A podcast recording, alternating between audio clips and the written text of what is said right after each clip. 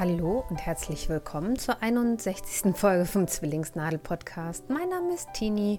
Heute ist der 30. Oktober 2018 und ich habe es geschafft, den Intro-Song zu beschneiden und am Ende ausklingen zu lassen.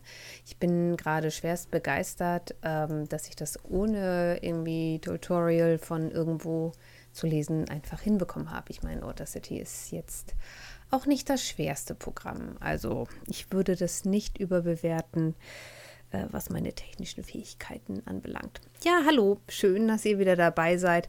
Ich werde diese Folge so ein bisschen gestückelt aufnehmen müssen. Ähm, es ist jetzt schon gleich Abendbrotzeit, aber ich dachte, ich nutze die Chance, dass meine Kinder unten ganz in Ruhe, ohne Streiten, jeder ein äh, lustiges Taschenbuch vor sich haben und lesen. Und fange jetzt einfach mal an und heute Abend werde ich dann weiter aufnehmen, weil ich leider einen so niedrigen Blutdruck habe, dass Yoga mit Kopf runter und Kopf hoch nicht so die ideale Geschichte ist und ich diese Stunde an einem anderen Tag nachholen werde ist natürlich euer Glück. Ich schaffe im Oktober noch eine Folge und komme langsam wieder in meinen monatlichen Rhythmus rein. Ja, ich hoffe, es geht euch allen gut. Ihr habt die Herbstferien, so ihr sie hattet, schon überstanden. Wir waren ja in England. Da werde ich heute natürlich auch von berichten. Und wir hatten eine tolle Zeit. Also es war super. Aber was habe ich insgesamt heute für euch mitgebracht? Erstmal wie immer ein Dankeschön dann was zum Thema Stricken, ähm, was zum Thema Nähen. Da kann ich aber leider schon sagen, das wird sehr kurz. Dann State of the Stash. Dann habe ich was aus der Hexenküche und im Bereich und sonst so werde ich von unserem Urlaub berichten. Also das packe ich ganz ans Ende. Wenn ihr keine Lust habt, ähm, was über die englische Grafschaft Dorset zu hören, dann könnt ihr dann einfach ausschalten. Ja, fangen wir ganz oben an. Ähm, ein herzliches Dankeschön an all eure Kommentare, insbesondere an ähm, Jetzt kocht sie, Heike0307, Oftrottler, Purpelita, Sonntagskind, Manis Dottier und Frau Leo. Die haben äh, in der Podcasting auf Deutsch Gruppe äh, beim Zwillingsnadel-Thread einen Kommentar hinterlassen. Gritstrickerei und Pia Pessoa haben ähm, mich auf Instagram getaggt. Ich bin jetzt nämlich neu auf Instagram. Ihr findet mich da als Zwillingsnadel-Podcast. Und äh, wenn ihr den Hashtag Zwillingsnadel-Podcast äh, benutzt, ähm, dann sehe ich das auch. Den habe ich abonniert. Und äh, ich fand es super, dass äh, Pia Pessoa schon ein Foto geschickt hat. Und ähm, Gritstrickereien hat mich da auch verlinkt super cool. Ha.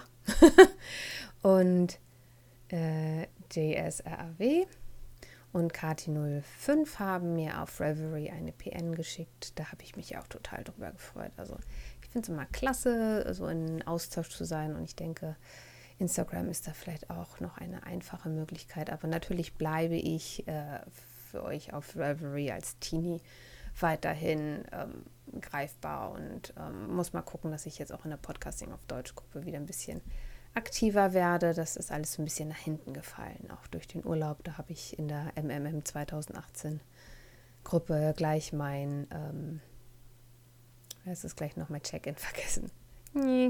Ah, jetzt ist äh, der Monat fast zu Ende und ich kann ja dann für Oktober nochmal einchecken. Ja, Urlaubszeit bedeutet bei mir ganz klar Strickzeit. Also wir hatten ja ein Ferienhäuschen und ähm, ich hatte mir dann auch Stricksachen mitgenommen und auch bei Ryanair war das überhaupt gar kein Problem, die Sachen mit ins Flugzeug zu nehmen und ich war ganz froh, ähm, die dabei zu haben, vor allen Dingen auf dem Rückflug. Da hatte unser Flug noch eine Stunde Verspätung fast und da habe ich dann also lustig vor mich hingestrickt. Und zwar die Socks äh, Nummer 5 aus dem Socksbook von Kerstin Balke. Die kennt man auch als ähm, Stine und Stitch. Und das ähm, Socksbook ist das erste Sockenbuch, was sie brauch, äh, rausgebracht hat. Es gibt auch noch ein zweites. Das heißt Family and Friends. Da sind dann auch Kindersocken drin und das sind alles ähm, Vereilmuster, also ähm, zweifarbiges Stricken. Ähm, die Muster gehen aber in dem Buch ähm, nicht über vier Maschen pro Rapport hinaus. Das ist ganz einfach. Ähm, da muss man dann nämlich hinten die Spannfäden, die auf englischer Floats heißen, nicht irgendwie miteinander verkreuzen. Ähm, ich äh, stricke vor allem mittlerweile mit ähm, dem Strickring vom Prim. Da ist es so eine Spirale, die man, die, also es sieht aus wie ein Fingerring, die steckt man sich aber auf den Zeigefinger und das ist eine Spirale und an der sind zwei nach unten gedrehte kleine Spiralen ähm, drinne.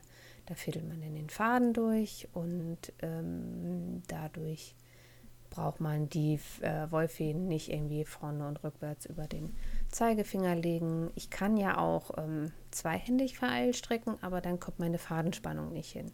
Also immer wenn ich dann die ähm, Floats hinten überkreuze, damit sie nicht so lang werden, ähm, ändert sich meine Fadenspannung und das sieht dann nicht so, wie ich mir das wünsche, aus. Also da müsste ich wahrscheinlich gucken, dass ich da äh, nicht so fest stricke, weil ich die Fadenspannung links sehr locker habe. Also wenn ich die, den Faden über meinen linken Finger führe, ich stricke halt relativ locker und wenn ich ähm, Englisch äh, stricke, dann habe ich eine festere Fadenspannung aus irgendwelchen Gründen. Aber zurück zum Socken Nummer 5. Also das ist ein Muster, das hatte ich ja letztens schon erklärt. Das sind so Rauten, die versetzt voneinander ähm, sind. Und äh, ich habe dieses Ganze aus einem schilfgrünen Garn als Grundfarbe gestrickt. Das ist ähm, die Socks von, aus der, von der Firma Wolle verliebt. Und die habe ich 2014 in ähm, Hamburg auf dem Wolfest gekauft. Das war so ein Unikat-Strang, äh, der hatte nur 77 Gramm. Ich habe auch ganz wenig verbraucht davon. Ich muss hier leider mal nebenbei ein bisschen klicken, das habe ich nämlich nicht aufgeschrieben. Ähm, ich habe von meinem Hauptgarn nur ähm, 100, 200 2 Meter ungefähr verbraucht, also 48 Gramm. Und dann habe ich ganz viele Reste verbraucht. Ich habe vier verschiedene Farben äh, als Kontrast genommen. Ein, ein Gelb, das ist, glaube ich, ein Wollmeisegarn. Ähm, ein türkises Regia, ein Pink, das glaube ich auch Vollmeise war und dann ein Bordeaux-Rot, ähm, das habe ich von einer Bekannten geschenkt bekommen. Und die Farben knallen ordentlich gegen diesen schilfgrünen Untergrund. Äh, ich finde die Sacken, Sacken die Socken ganz hervorragend. Sie tragen sich gut, sie sind ähm, durch das Vereil ähm, ein bisschen äh, unelastischer als meine normalen Socken und äh, ich äh, brauchte ein bisschen, bis ich sie überm, äh, über die Ferse habe, aber dann sitzen sie super. Ich habe dabei eine kleine Abweichung zum äh, Muster gemacht. Ich habe jetzt keine Boomerang-Ferse gestrickt, äh, wie im Muster angegeben, sondern eine Fish Lips Kiss Heel von äh, Socks Therapist die ähm, Designerin äh, es befindet sich gerade laut ihres Reverie-Profils in Behandlung, weil sie ähm, Brustkrebs hat äh, im dritten Stadium. Und äh, wenn ihr Interesse an dieser Anleitung habt, schlage ich vor, kauft euch die.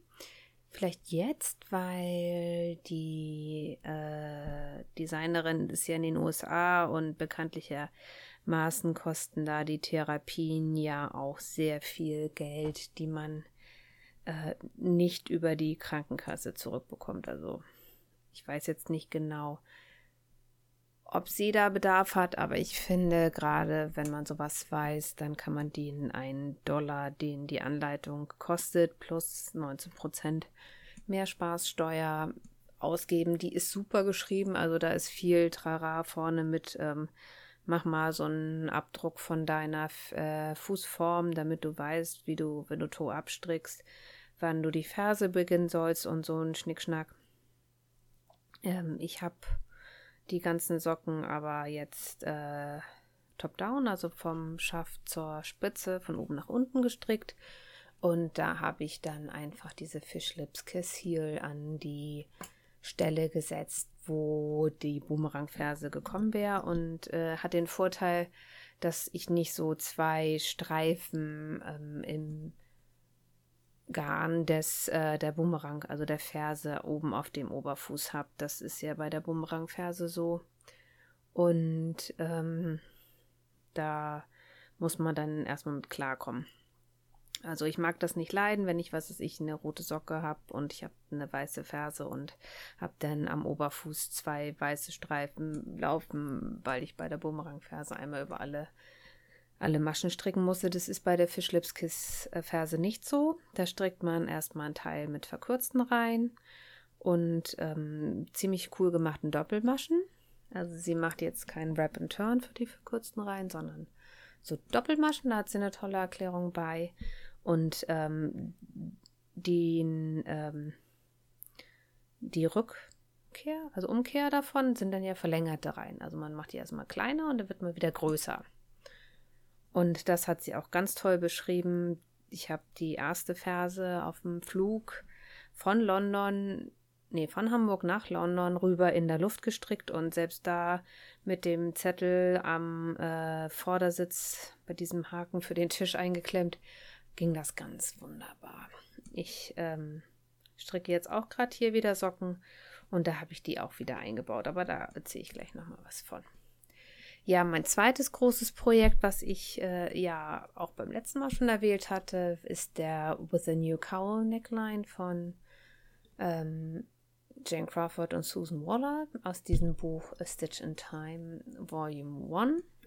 Das ist ja ein Buch, wo ganz viele ähm, Vintage-Sachen drin sind, also so Sachen aus den 20er, 30er, 40er, also ich glaube bis Ende der 40er geht dieses Buch. Sind alle ein bisschen äh, auf die Anforderungen, die die heutigen Stricker an so ein Muster erstellen, äh, angepasst worden. Es, es, wird immer alles noch in Teilen gestrickt, ist äh, also nicht so weit äh, rund erneuert worden, dass man da auch sowas hätte eingearbeitet, aber es ist jetzt wenigstens sowas drin wie eine Maschenprobe oder eine Lauflänge bei dem Garn, dass man ungefähr eine Ahnung hat, aus was man das Ganze denn stricken kann.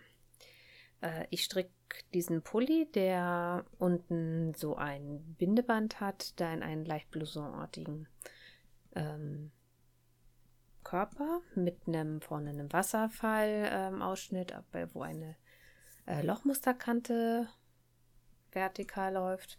Ich muss mir das immer mit den Händen vormachen, wenn ihr mich sehen könnt. Ich gestikuliere hier wild. Das ist aber ein ganz einfaches Lochmuster, also es ist kein großes Shishi. Und dann ähm, die Ärmeln, das sind, äh, heißen Sattelpassen Ärmel Deutsch? ich letztes Mal schon, schon erzählt, dass es sozusagen ein Dreieck ist. Und da schließt sich dann ein Quadrat dran an, das aber auf dem Kopf steht. Ja, oder ein Dreieck. Ein Dreieck ist es eher. Sieht so ein bisschen aus wie so ein Mantarochen. Ich habe in England Fotos gemacht, die stelle ich euch äh, dann in die Shownotes. Sieht witzig aus, sieht wirklich witzig aus, so ein, äh, diese Ärmel, die nähe ich gerade ein. Also einer ist drinne, der andere, ähm, da sind die Schulternähte geschlossen, da muss ich dann jetzt den Ärmel noch ähm, an den Körper nähen und dann bin ich fertig. Aber das Ganze stricke ich aus äh, einem Garn, das dünner ist als Sockenwolle. Also es hat ungefähr, schätze ich mal, zwischen Sockenwolle und äh, Wollmeise Lace von der Dicke her. Also es ist ein Light Fingering. Ähm, so habe ich es klassifiziert, in schwarz. Ja, und es ist eine Baumwoll- und äh, Poly-Mischung. Die habe ich mir, glaube ich, 2004 oder so. Ich klicke hier nochmal rum.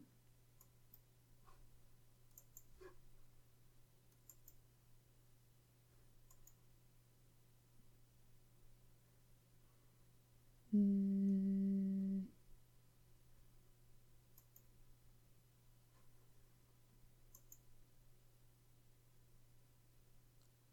2008 habe ich mir die in den, äh, gekauft. Also nach zehn Jahren habe ich das, den Rest jetzt auch endlich mal verstrickt. Ich habe immer noch zweieinhalb Knäuel übrig. Ähm, ja, das, der ganze Pulli hat irrsinnig viel Garn gefressen. Also ich weiß nicht, ob ich damals, als ich das eingepflegt habe, vielleicht einen Fehler gemacht habe und das falsch übernommen hat. Ähm, dieser Laden, wo ich das gekauft habe, den gibt es nicht mehr. Ich kann es also nicht nachkontrollieren. Angeblich hatte das Ganze 349 Meter auf 50 Gramm. Ähm, ja. Und ich habe dann angeblich 1855 Meter für dieses kurzärmelige Flatterteil verbraucht. Es kommt mir sehr viel vor. Ich bin mir da nicht ganz sicher, ob ich das richtig erfasst habe, aber das Gute ist, es war ja mit dieser Meterzahl auch bei mir im Stash angegeben. Also habe ich äh, auf jeden Fall ziemlich viel Stash abgebaut an Metern, wenn auch nicht äh, an Platz. ja, ich habe dann, weil ich ja jetzt nur noch schwarze Sachen nähe und das ja auch kein Stricken ist und ich das nur machen kann, wenn es tagsüber hell ist und ich Ruhe habe. Ähm, bleibt also nicht so viel übrig, wann ich das machen könnte. Deswegen habe ich noch ein Milo angeschlagen von ähm, Georgie Nicholson. Das ist eine Weste, nee, ein Polunder. Ein Polunder ähm, für Babys und Kleinkinder. Ähm, es ist ein total bekanntes Muster. Es ist äh, ein Raglan von oben ohne Ärmel mit einem quadratischen Ausschnitt. Äh, oben bis unter die Armausschnitte wird das Ganze in Kraus rechts gestrickt ähm, da das äh, in dem Stadium ist, natürlich noch äh, nicht in der Runde, wenn ich mich recht erinnere.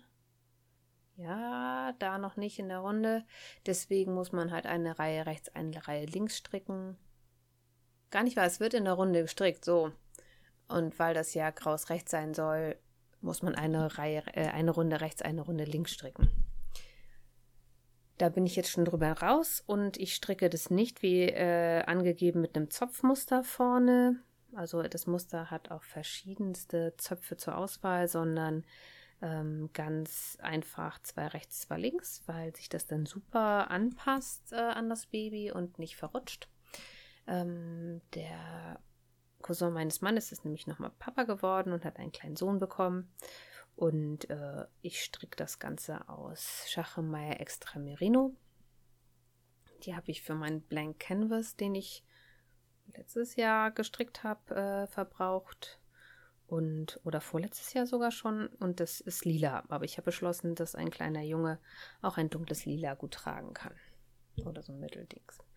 Ähm, die Eltern sind sowieso ziemlich äh, entspannt und könnt ihr mir vorstellen, dass sie sich auf jeden Fall freuen. Ich stricke die Größe für Einjährige, dann passt das noch ein bisschen länger. Ich hatte auch noch einen Teil äh, von dem blauen ähm, Garn, das ich aber grün überfärbt habe. Da habe ich oben also ähm, erstmal alle zwei Runden, ähm, zwei Runden grün eingefügt. Das hat so einen kleinen Streifen da drin. Äh, das Garn ist jetzt auch aufgebraucht. Yay! Ich, also das Grüne, nicht das Lilane. Von dem Lilanen habe ich noch was.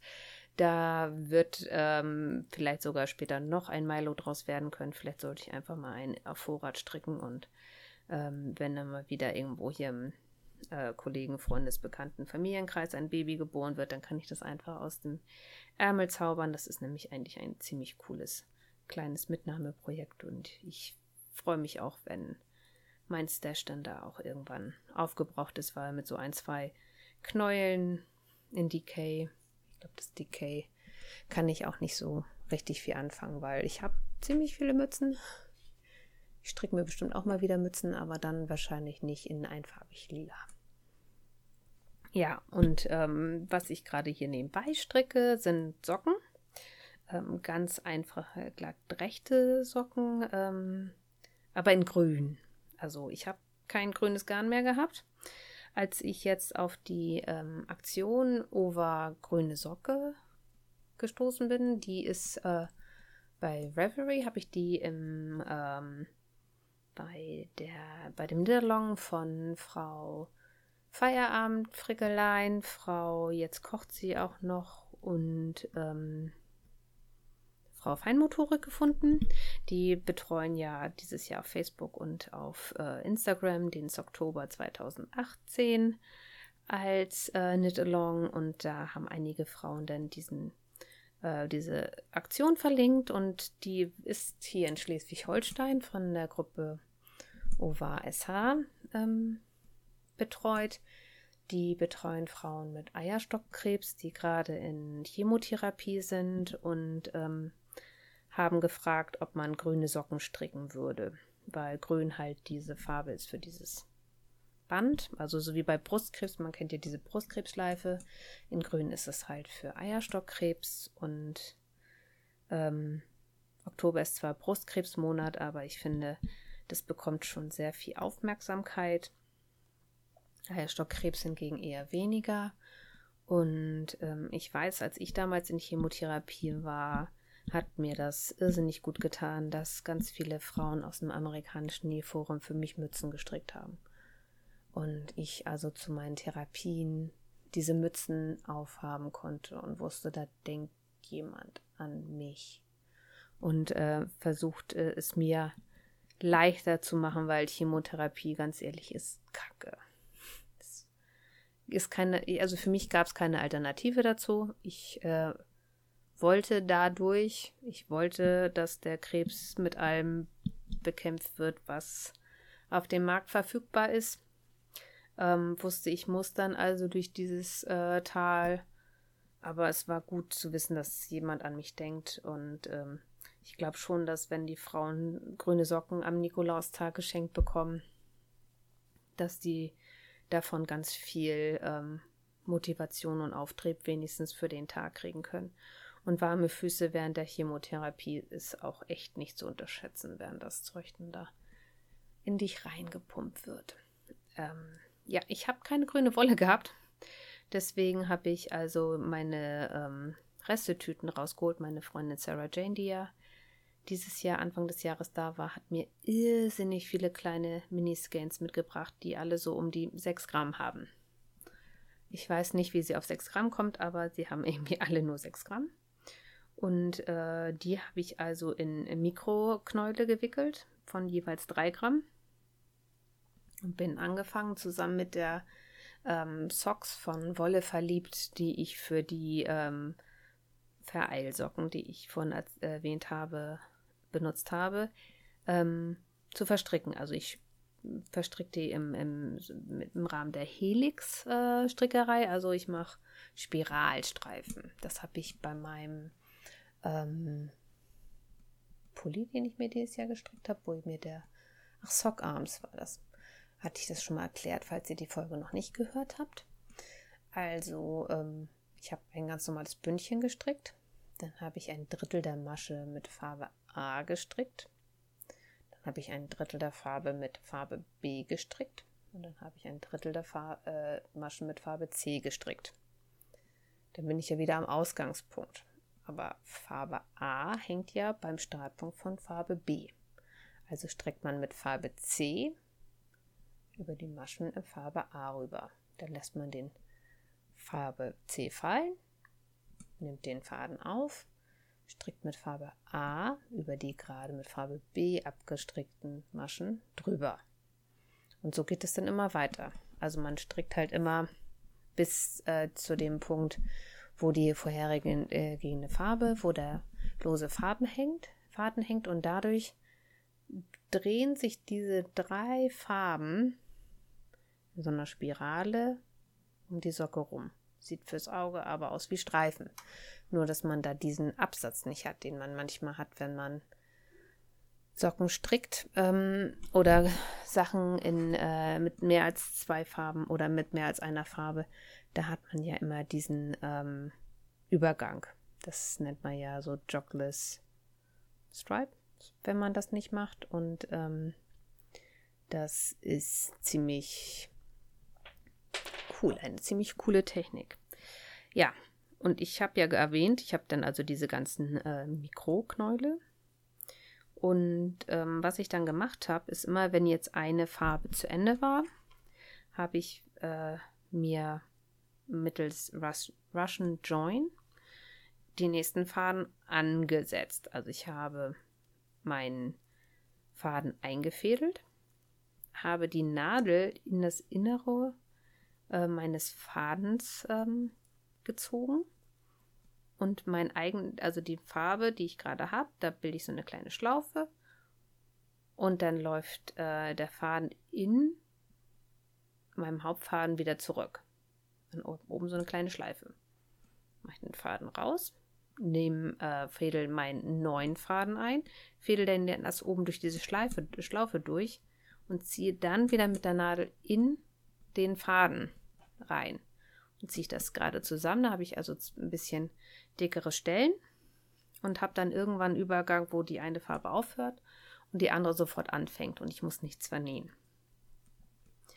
Ähm, wenn ihr das nicht verstanden habt, empfehle ich da wirklich YouTube-Videos zu. Ich kann das wahrscheinlich gar nicht so toll erklären. Äh, dadurch sieht mein, ähm, meine Socke sieht echt witzig aus. Ich habe äh, dieser Schilfgrünes, dieses schilfgrüne Garn, das ist halt so meine Farbe, die, da hatte ich ja irgendwie noch 19 Gramm oder 14 Gramm pro, pro Socke, da bin ich auch immer noch bei. Also die zieht sich so die komplett durch, wahrscheinlich bis zum Ende des äh, Sockens. Äh, da ist oben das Bündchen aus der Farbe und da wird wahrscheinlich auch die Spitze aus der Farbe werden.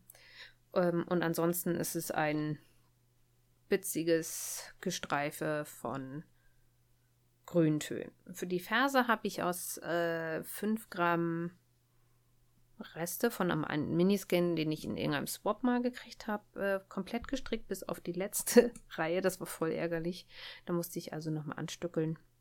Ähm, da habe ich auch wieder die Fishlip Kiss hier ge, ähm, gestrickt und ich werde mal gucken, ob ich die beim zweiten Socken als nachträglich eingefügte Ferse da rein basteln kann.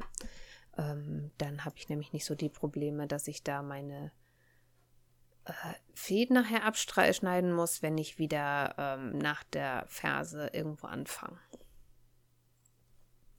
Ja, das ist alles, was ich gerade stricke. Also ich habe natürlich irgendwie noch meine Decke im Hintergrund, aber da habe ich jetzt äh, noch nicht so viel dran gearbeitet diesen Monat. Oder gar nicht. Ja, kommen wir zu der Rubrik, vor der ich immer am meisten Bammel habe. Das ist State of the Stash. Und da kann ich nur sagen, ich bin ein Lemming. Wenn ihr ähm, die letzten Monate Julia und äh, Katrin vom Wollgespräche-Podcast gehört habt oder Frau Jetzt kocht sie und Frau Feierabendfrickeleien vom Frickelcast, ähm, dann ihr da schon was über Wall of Fame gehört, die beim Hamburger Wollfest waren. Also jetzt nicht das Wollfest.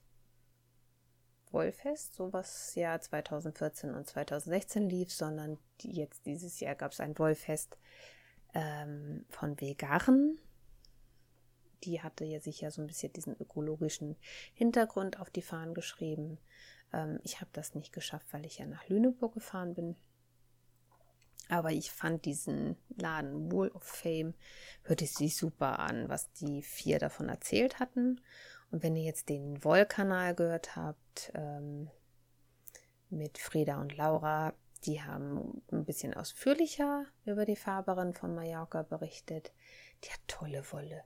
Die hat wirklich tolle Wolle. Da musste ich dann hier reingucken ich war total baff, wie schöne Wolle sie hat, zu was für günstigen Preisen und äh, habe dann auch gleich zugeschlagen und zusammen mit einer Strickfreundin hier vom ähm, Kieler Stricktreff habe ich mir ähm, Wolle bestellt. Ich habe mir 1200 Meter in einem ganz tollen Grünton bestellt. Ich muss jetzt gerade mal gucken, was das denn ist.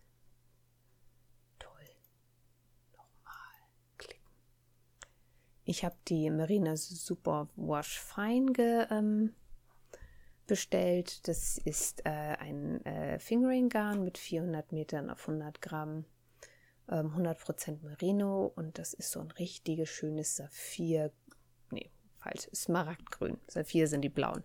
Smaragdgrün. Und da will ich mir einen Pulli von stricken. Und äh, ich habe dann schon gedacht, oh Gott, oh Gott, oh Gott, oh Gott, meine Stash-Zahlen werden explodieren, weil ich auch noch ähm, einen Strang Wolle geschenkt bekommen habe. Ich mache in einer Gruppe bei einer, also in einer Gruppe bei Reverie bei einer Aktion mit, wo wir zwölf Projekte 2018 stricken wollen und da wird einmal im Monat unter denen, die da mitgemacht haben und das in dem Monat gezeigt haben, was verlost. Und da habe ich ähm, ein Überraschungspaket bekommen von einer ganz lieben Mitstrickerin. Das war super schön. Ähm, also ein Buch war da drin und Kaffee. Habe ich total gefreut. Und es war ein äh, Stragen Schachenmeier äh, Regia Premium Silk drin. Auch in so einem Grünton. Naja, nee, Türkis. Ja, schwer zu beschreiben. Ich bin ja bei Farbnamen immer nicht so der Held. Und ähm, die hatte ich jetzt auch vergessen, als ich die Wolle für die Obergrüne Socke rausgesucht habe. Außerdem würde ich mir da gerne selber was draus stricken, muss ich mir ja auch mal zugeben. Aber trotzdem ist mein Stash natürlich angewachsen und per heute, tada, habe ich 51.183 Meter oder fast 84 Meter. Aber obwohl ich ja nun fast äh, 1600 Meter Zugang in meinem Stash Hub äh, wächst mein ähm, Stash nur um 260 Meter. Vielleicht, ich gucke gerade mal, ich muss jetzt leider noch mal klicken, dass ich weiß, dass es total blöd ist. Ah, okay, der ähm, Stash-Eintrag ist schon aus September. Also vielleicht hatte ich das das letzte Mal auch schon erwähnt. Seht es mir nach. Ich freue mich trotzdem. Okay. Ähm, ja, also wenn ich jetzt nicht äh, noch irgendwie im November groß was äh, kaufe, hoffe ich ja, dass ich wieder unter die 51.000 Meter komme. Ich äh, habe also hehre Pläne, aber ich stricke natürlich auch gerade Reste Socken, bei denen nur der kleinste Teil davon äh, Auswirkungen auf mein Stash haben wird. Ja, life is hard. Dann kann ich jetzt ganz kurz über das Thema Nähen reden. Ich habe äh, natürlich wieder Flickwäsche gehabt, wie soll es anders sein. Ähm, da wollte ich aber jetzt auch nicht groß drüber reden. Ich habe auch letztes Wochenende richtig viel genäht. Also ich habe Sonntag fast den ganzen Tag, tagsüber, wenn wir zu Hause waren, ähm, nähen können, weil die Mädchen hatten Besuch und haben toll gespielt und ich habe also an der Nähmaschine gesessen darf euch nur leider noch nicht erzählen, was es ist. Es ist ein Geheimprojekt und ich kann euch nach Weihnachten mehr berichten. Aber ich hoffe, dass die Person, ähm, die das Geheimprojekt bekommen wird, sich freut. Es war irrsinnig fummelig bis jetzt und ich bin noch nicht mal fertig. Ähm, ich hatte das Gefühl, ich könnte also bald auch in Nanotechnologie arbeiten.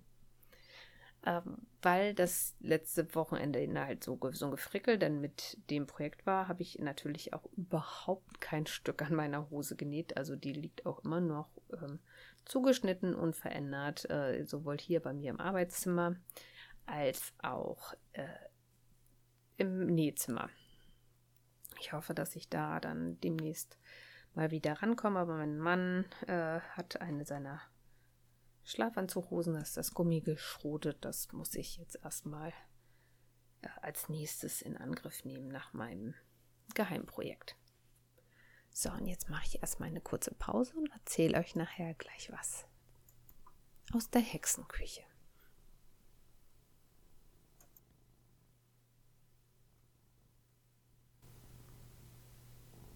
So, da bin ich wieder. Die kurze Pause wurde leider eine ganze Nacht und ein Vormittag, weil ich gestern Abend so erschossen war, dass ich überhaupt nicht mehr klar denken konnte und dann lieber noch zwei Runden Candy Crush gespielt habe.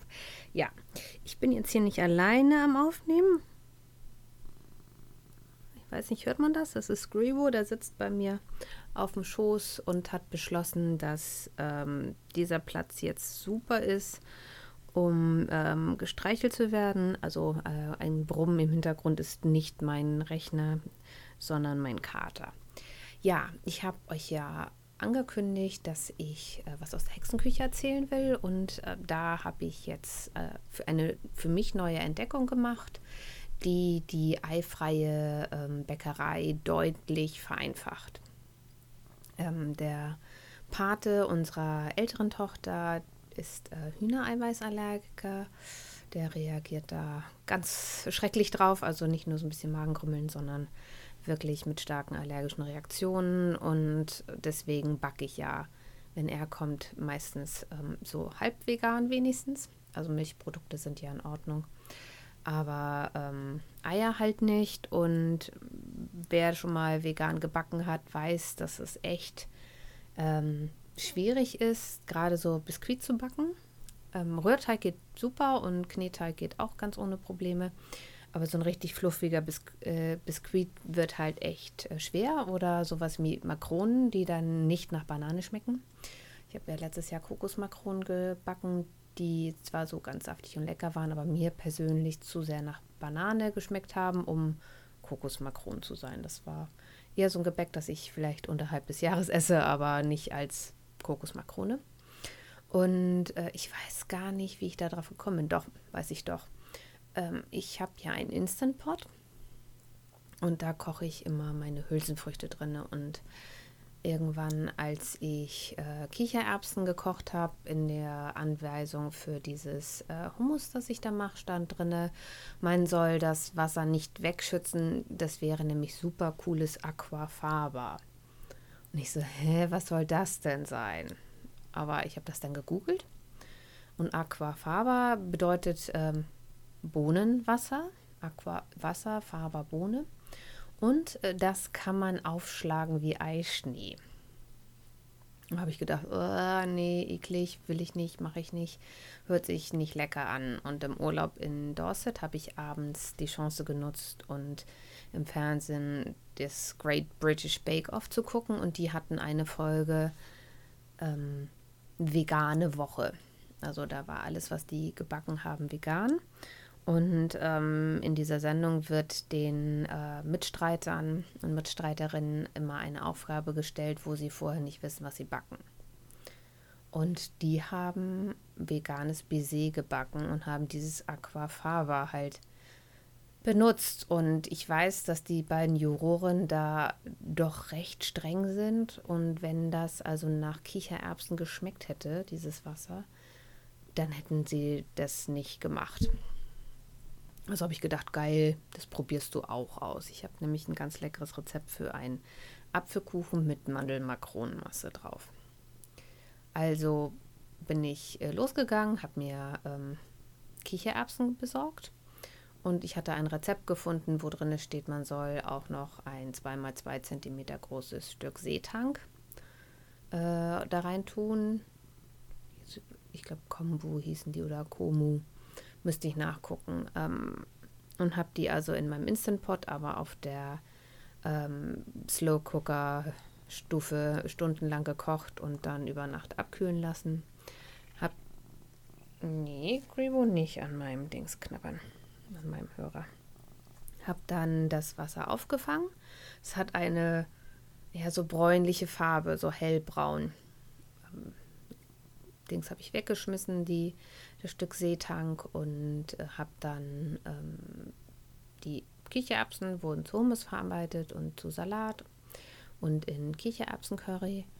Und das äh, Wasser, als es dann ganz äh, ausge, also war ja ganz ausgekühlt, ähm, habe ich das zusammen mit Guar-Kernmehl aufgeschlagen. Ich habe dann aber, dann wurde das so ein bisschen, naja, also ich habe man schlägt dieses, äh, schlägt 120 Milliliter dieses Wassers ähm, 10 Minuten volle Lotte in der Küchenmaschine auf. Also wenn man äh, Handrührer hat, dann ist das ewig lange, aber mit der Küchenmaschine kann man ja nebenbei noch was anderes machen und es wird wirklich so fluffig wie Eischnee. Und in dem Rezept, was ich da hatte, stand Johannesbrotkernmehl zur Stabilisierung. Und das hatte ich nicht und habe gedacht, oh, dann nimmst du Goa-Kernmehl. Leider wurde das dann, nachdem ich dann auch noch die, die Mandeln dazu getan habe, so ein bisschen naja, eher schleimig. So wie ähm, dieser Pups, diese Pupsknete. Äh, habe das dann aber trotzdem auf den Kuchen gemacht. Den hatte ich vorher gebacken, ähm, fast durchgebacken und habe dann diese Makronmasse darauf gemacht und wollte das jetzt noch eine Viertelstunde nachbacken bei deutlich weniger Temperaturen, weil ich hatte dann gelesen, dass Aquafarbe halt nicht über 100 Grad erhitzt werden soll. Und da war das absolut noch nicht durch. Und ähm, habe dann, glaube ich, fast noch mal eine Stunde diesen Kuchen gebacken, weil nachher die Äpfel in dem Teig wurden dann schon Soße. Musig, dass der ganze Rührteig wieder äh, weich wurde. Und äh, ja, vom Geschmack her war das aber super. Ich habe dann ähm, was ich dann gemacht habe, ich habe letztens diesen Kuchen nochmal gebacken. Also meine Kollegen haben den Kuchen probiert und waren alle schwerst begeistert und keiner, der es nicht wusste, hat äh, geschmeckt, dass da Kichererbsen, Eischnee, also Schnee drauf ist. Und jetzt war am Wochenende der Pate zu Besuch mit seiner Frau und dann habe ich den Kuchen nochmal gebacken. Und äh, ich hatte mich bei einer Seite, die Kochtrotz heißt, weiter informiert. Die empfiehlt übrigens, dass man ähm, das Wasser nicht selber kocht, sondern dass man das äh, gekaufte nehmen kann, weil in diesen Erbsen kann ja auch noch irgendwie so Saponine oder sowas drin sein. Und sie meinte, wenn man die ähm, fertigen kauft, dann wäre das ja nicht das Kochwasser und hätte aber trotzdem genug Protein im Wasser, um sich aufschlagen zu lassen. So, und sie empfiehlt halt, die aus dem Bioladen ähm, aus einem Glas und nicht aus einem, einer Dose zu nehmen. Äh, weiße Erbsen, kann nicht wahr, weiße Bohnen gehen übrigens auch. Geht auch mit Kidneybohnen, aber dann hat man so einen braunen Eischnee und das möchte man ja nicht. Und äh, die nimmt überhaupt kein Guarkernmehl oder Johannesbrotkernmehl, sondern nur ein bisschen Zitronensaft. Und das habe ich jetzt auch gemacht. Und der Eischnee wurde trotzdem super fest. Und äh, das, der wurde auch nicht so schleimig, nachdem ich die ähm, Mandeln da untergezogen habe, sondern wie ganz normale Makronenmasse. Ich habe auch diesmal den Zucker ähm, nicht untergehoben, sondern wirklich noch eingeschlagen vorher. Puderzucker und äh, vielleicht war das auch der Trick. Ich muss aber bei meinem Rezept immer noch mit der Zeit spielen. Ich hatte jetzt ähm, den Kuchen eine Viertelstunde auf 160 Grad gebacken und habe gedacht, ha, dann backst du ihn halt ganz normal bei 160 Grad weiter, aber dann fällt äh, diese Baiser-Masse, diese Makronenmasse in sich zusammen. Die kann also so zwischen 100 und maximal 120 Grad haben, bevor sich das Aquafaber wieder verflüssigt. Der Geschmack war trotzdem wieder super. Also ich bin da noch immer am Testen. Ich will mit meiner Freundin jetzt Weihnachtsbäckerei machen und werde da wirklich ähm, Kokosmakronen mit äh, veganem Schnee ganz normal backen. Auf der Seite vom Kochtrotz ist äh, weiterhin zu lesen, dass man halt nicht mehr als 120 Gramm auf einmal aufschlagen sollte. Dann lieber, wenn man mehr Eischnee oder veganen Schnee braucht, ähm, dann lieber zweimal schlagen, äh, weil das sonst nicht so richtig fest wird. Wenn ihr also vegan lebt oder jemanden ähm, im Freundes- und Bekanntenkreis habt, der vegan lebt, Entweder weil er muss, weil er das nicht verträgt oder weil er das möchte, dann äh, probiert das einfach mal aus. Also die Handhabung ist gar nicht so viel anders als äh, bei Eischnee. Ja, das war die Entdeckung der letzten Wochen. Ähm, ich denke, da kann man ganz viel mitmachen. Man kann da wohl auch eine total tolle Schokoladenmousse machen. Ich habe mich so ein bisschen ähm, ja, schlau gemacht und der, das äh, Kochwasser von äh, Hülsenfrüchten wurde wohl schon nach dem Krieg als falsches Eischnee benutzt. Aber so richtig in der veganen Szene als Aquafaba ist das so um 2015 gekommen. Also Franzosen haben wohl vorher schon mit dem äh, Kochwasser rumexperimentiert.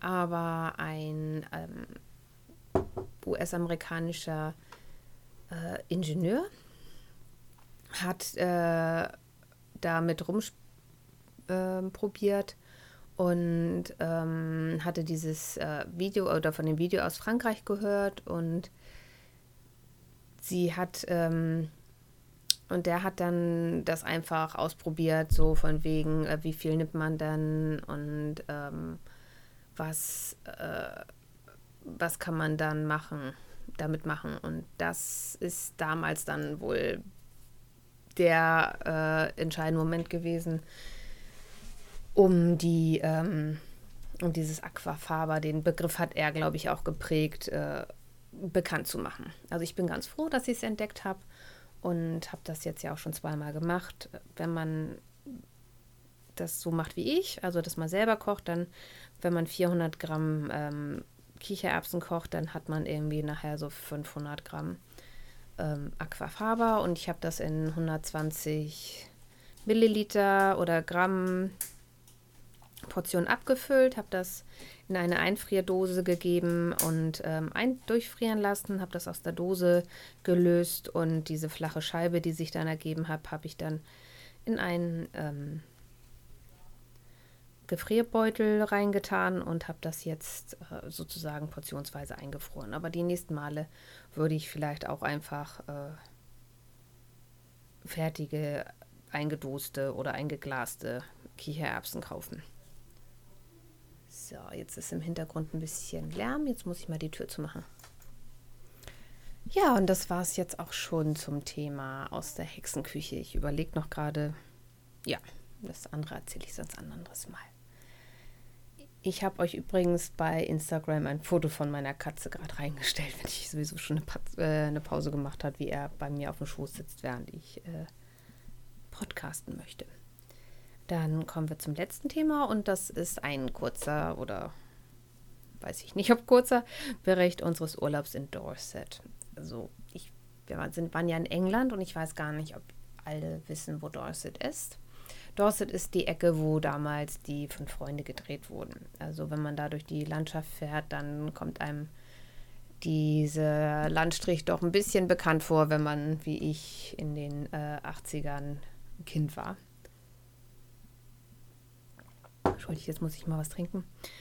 Dorset ist äh, im Südwesten Englands. Also wenn man sich die englische Karte überlegt, äh, dann ist ganz links Cornwall da wo diese ganzen Rosemunde Pilcher Sachen äh, spielen. Dann kommt um Exeter herum die Grafschaft Devon und daneben, das ist äh, Dorset. Also wenn man von London äh, fast gerade runterfährt, dann kommt man, wenn man an der Küste ist, das ist Dorset. In Dorset leben knapp eine Dreiviertel, Dreiviertel Einwohner und die größte Stadt, Stadt ist Dorchester.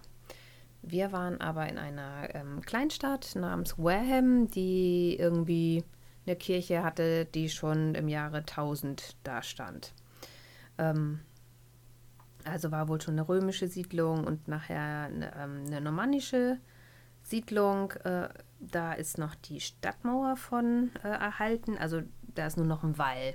Es ist also keine Mauer, äh, so mit einzelnen Steinen, sondern ein Wall da einmal um diese kleine Stadt rumgeht, ähm, die von einem Fluss auf einer Seite umgeben ist und total niedlich war. Also wir hatten uns über Airbnb dort ein kleines Rein-Endhäuschen gemietet von einem super netten ähm, Vermieter.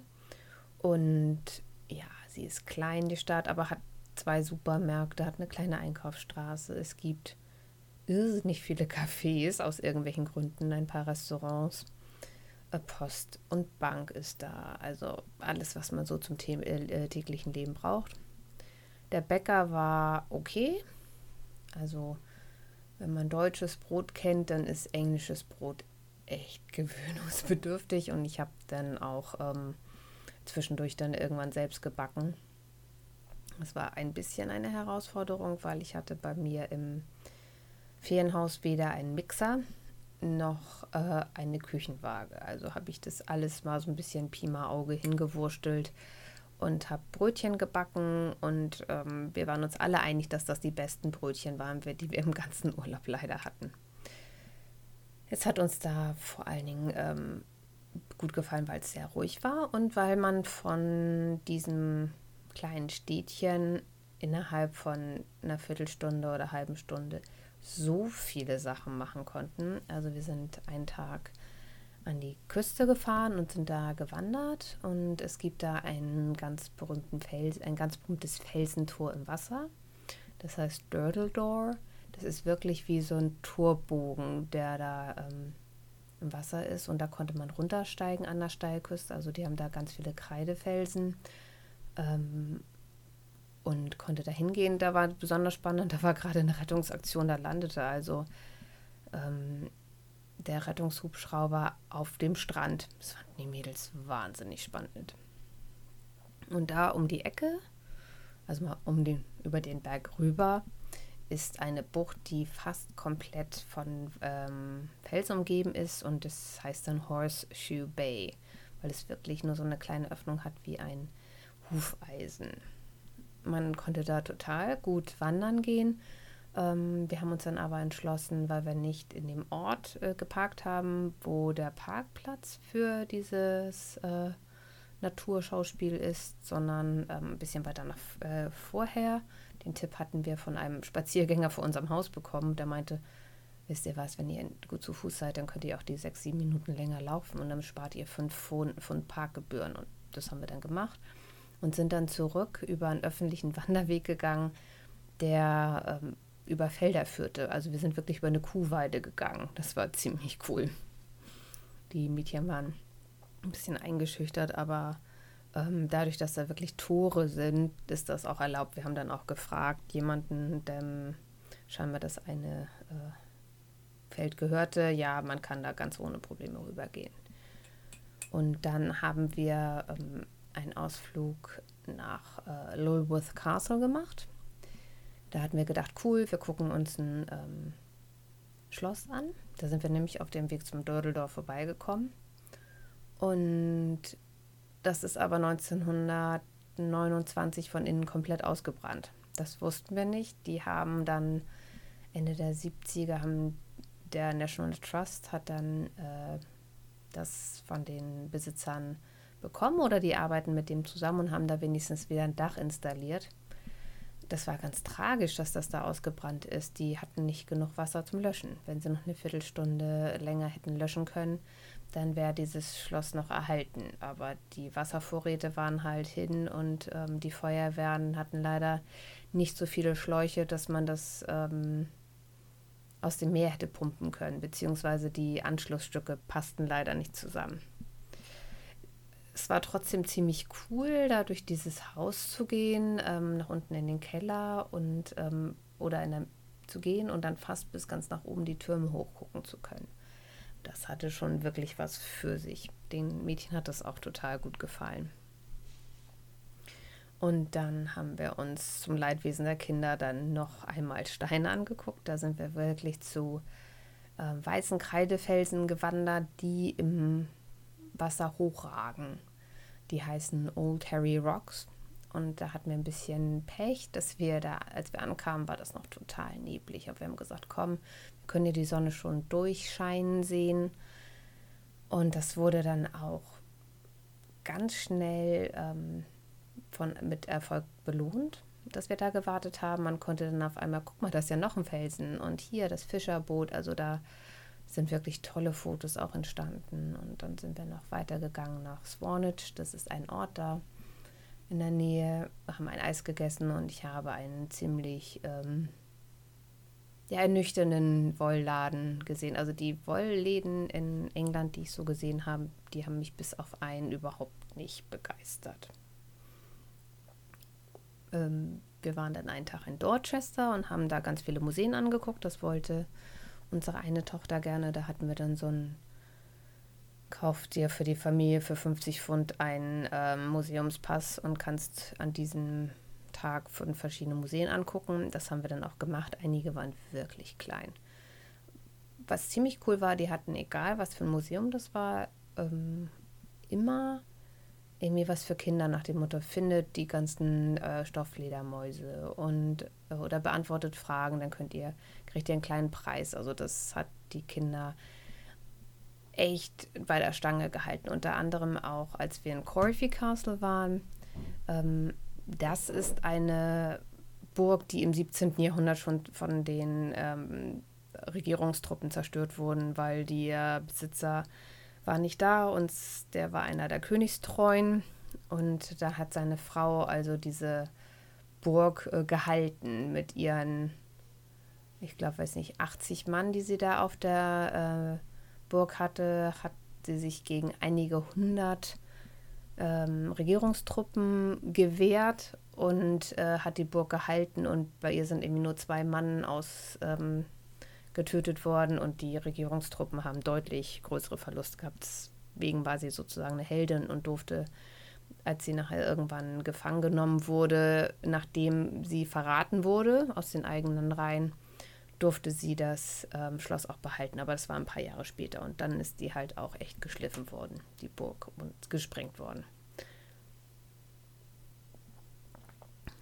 Was haben wir noch gemacht? Ach ja, und dann sind wir am vorletzten Tag spontan in ein Herrenhaus gefahren, das wir auf dem Weg nach Dorchester gesehen hatten. Und äh, mein Mann hat in einem der Museen so einen Couponbogen gefunden, dass wir dann keinen Eintritt für die Kinder bezahlen mussten und für uns jeweils drei Pfund weniger. Und dieses Herrenhaus hieß Ethelhampton House. Und das war wirklich toll. Also da konnten die Mädchen sich überall äh, hinsetzen, wenn da keine Absperrung waren. Das hatten sie uns extra nochmal gesagt. Und ähm, die wohnen da auch noch, die Familie, denen das Haus gehört. Aber ein Teil ist halt öffentlich zugänglich. Und was vor allen Dingen zugänglich sind, sind die Gärten. Die äh, Briten ähm, sind ja total begeistert von äh, Gartenbau und äh, diese Gärten waren wirklich toll instand gesetzt. Wir hatten natürlich jetzt auch noch das Glück, dass wir die ganze Zeit, die wir in England waren, super Wetter hatten, bis auf einen Tag, wo es geregnet hat. Und da haben die Mädchen halt mit meinem Mann den ganzen Nachmittag Monopoly gespielt und ich habe gesessen und gestrickt und hatte mir das Radio angemacht. Wir hätten auch sicherlich noch ein paar Tage länger bleiben können, weil es ist einfach sehr viel innerhalb kurzen, äh, kürzerester Entfernung zu sehen. In Dorset wäre zum Beispiel jetzt auch noch äh, Stonehenge gewesen und Avesbury, aber da war uns die Fahrt mit den Kindern, das wollten wir jetzt nicht so. Ähm, fahren ging insgesamt ganz gut, muss ich sagen. Also wir hatten uns vorher bei YouTube in, oder beziehungsweise am ersten Tag, wo wir da waren, ein Tutorial angeguckt, wie das mit diesen äh, Linksverkehrkreiseln geht. Und wir hatten das ja auch gemacht, dass wir nicht mit unserem eigenen Wagen rübergefahren sind, sondern dort einen Mietwagen hatten mit Automatikschaltung. Und das hat vieles erleichtert. Kleine Anekdote am Rande. Ich bin ähm, ja schon viel, viel öfter Auto in England mitgefahren als mein Mann. Und deswegen haben wir gesagt, ich übernehme die erste Tour von London nach Dorset. Und wir sind abends angekommen. Total nette Leute bei der Autovermietung haben wir noch ein Upgrade umsonst gekriegt und hatten ein richtig großes äh, Auto, was ähm, sich für die Autobahn als Segen erwies und in kleinen mittelalterlichen Städten oder in einspurig äh, befahrbaren ähm, Straßen äh, ja als Herausforderung erwies. Und ähm, abends um halb elf habe ich einfach irgendwo drauf gedrückt bei diesem Navi. Da kannte ich mich ja noch nicht aus und bin deswegen eine Stunde lang mitten durch London gefahren. Ich kam aus London raus, hatte, glaube ich, dann schon die ersten 35 Kreisel ähm, gefahren, im Dunkeln, müde. Nachts, Gott sei Dank, schliefen die Kinder hinten. Auf der Rücktour, mein Mann tagsüber, konnten wir dann so einstellen, dass er um London rumgefahren äh, geleitet wurde. Es hat fünf Minuten länger gedauert. Er hatte genau drei Kreisel. ja, prima. Da wissen wir jetzt auch. Also lieber nochmal genau gucken, wie das Navi funktioniert oder halt damit leben, dass man ähm, im Dunkeln, im Dingsverkehr durch ganz viele Kreisel muss. England hat nämlich ganz, ganz viele zweispurige Kreisel und das ist halt so, man muss sich gleich richtig einordnen. Wenn nichts anderes auf der Fahrbahn angegeben ist, dann biegt man nämlich auf der linken Spur erste und zweite Ab Abfahrt und ähm, die weiteren dann über die rechte. Ich bin aber dafür entschädigt worden. Wir sind nämlich einen Tag ähm, in einen Ort gefahren an der Küste, den das Militär 1942 eingefordert hat von den Bewohnern. Der heißt Tyneham, mit der, ähm, um dort die, den Angriff auf die Normandie mit den alliierten Truppen zu üben.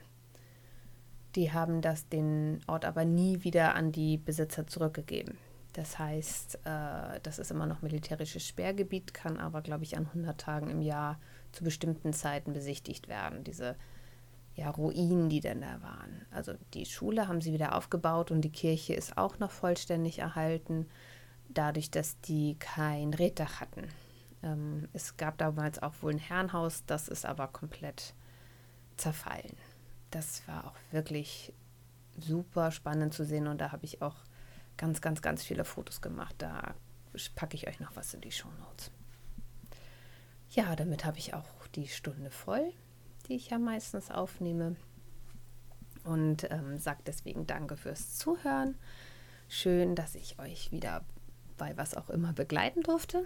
Ich freue mich natürlich wie immer unter Kommentar über Kommentare, entweder über Revelry in der Podcasting auf Deutsch Gruppe oder als PN bei Revelry, da bin ich als Teenie zu finden oder als Zwillingsnadel Podcast bei Instagram jetzt auch. Ich wünsche euch eine tolle Zeit. Ich hoffe, wir sehen, äh, sehen uns, sagen wir schon. Wir hören uns Ende November wieder. Bis dahin ähm, fröhliches Stricken, Spinnen, Weben oder was ihr auch sonst gerade noch macht. Tschüss! Bevor ich es vergesse, natürlich noch der Hinweis: Die Titelmelodie ist äh, von Incompetech, Luminous Rain von äh, Kevin McLeod. Da findet ihr den Link auch auf meiner Seite www.zwillingsnadelpodcast.blogspot.com. Da sind natürlich auch wie immer alle Shownotes zu finden. Tschüss.